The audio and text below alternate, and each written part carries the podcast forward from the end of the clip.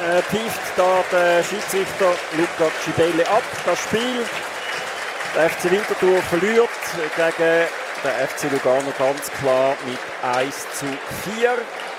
Es hat hervorragend angefangen. In der 12. Minute kann der Roman Buß einen schlechten Rückpass übernehmen und versenkt zum 1 zu 0. Und dann kommen so 10, 11 Minuten, wo der FC Winterthur nicht gut steht. Äh, in der 20. Minute nach einer Flanke von links der Cellar zum 1 zu 1 und dann fast eine ähnliche Szene in der 22. Minute Heile Selassie zum 1 zu 2 und dann etwa in der 31. Minute der Botani wo der Goalie Pukai austanzt und ihn näher versenkt. Und dann noch äh, für Statistik in der 91. Minute ein Penalty-Goal von Cella zum 1 zu 4. Auch da, wo man muss sagen, die Wintertour insgesamt ähm, zu wenig. Es lange nicht für den Punkt. Nein, es war vor allem natürlich die erste Halbzeit, wo wir äh, in diesen elf Minuten, wo man die drei Goal noch hat, nicht parat war.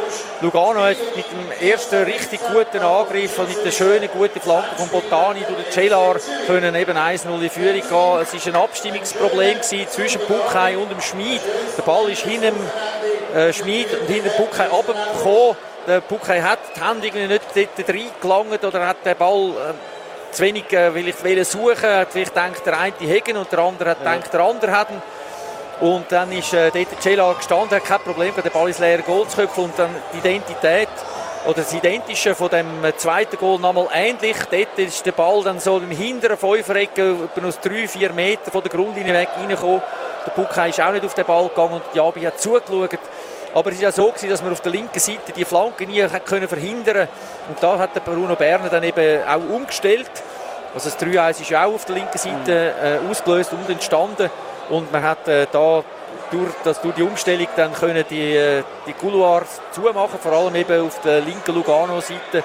Das hat er sehr gut gemacht, Bruno Bern, indem er den Gantenbein reingenommen und da Bedini und der Gantenbein dann eben außen dran gespielt hat. Und zum Seitenweise haben wir dann wie mit drei Verteidigern gespielt, aber ähm, gegen Führer hat man zwar Überlegenheit gehabt, man hat den Ballbesitz können ausgleichen und hat äh, noch eine große Chance durch den Bus erwirken aber der Bus hat dann die Chance vergeben, indem er auf den Goalie geköpft hat. Ziemlich und schwach, also ein Aufsetzer und auch äh, auf den Goalie. So ist dann bei dem 3-1 bleiben lang und dann hat der González noch den Penalty verursacht, wo man von uns aus gesehen, wir haben vielleicht das nicht so genau jetzt gesehen, ja. aber wir haben den Eindruck, von dem müssen wir so nicht geben, aber der VAR hat das nicht korrigiert. Gibelli war da sicher, gewesen, González hat sogar noch geile Karten bekommen.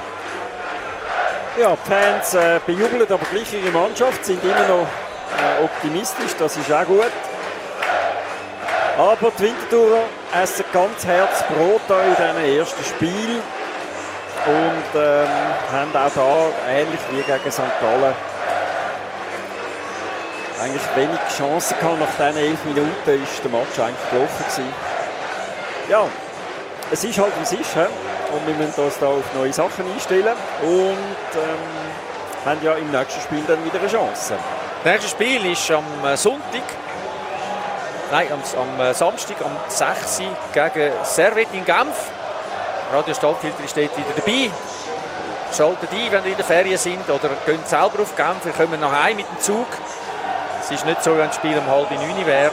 Also, und haben eine gute Woche. Ciao miteinander.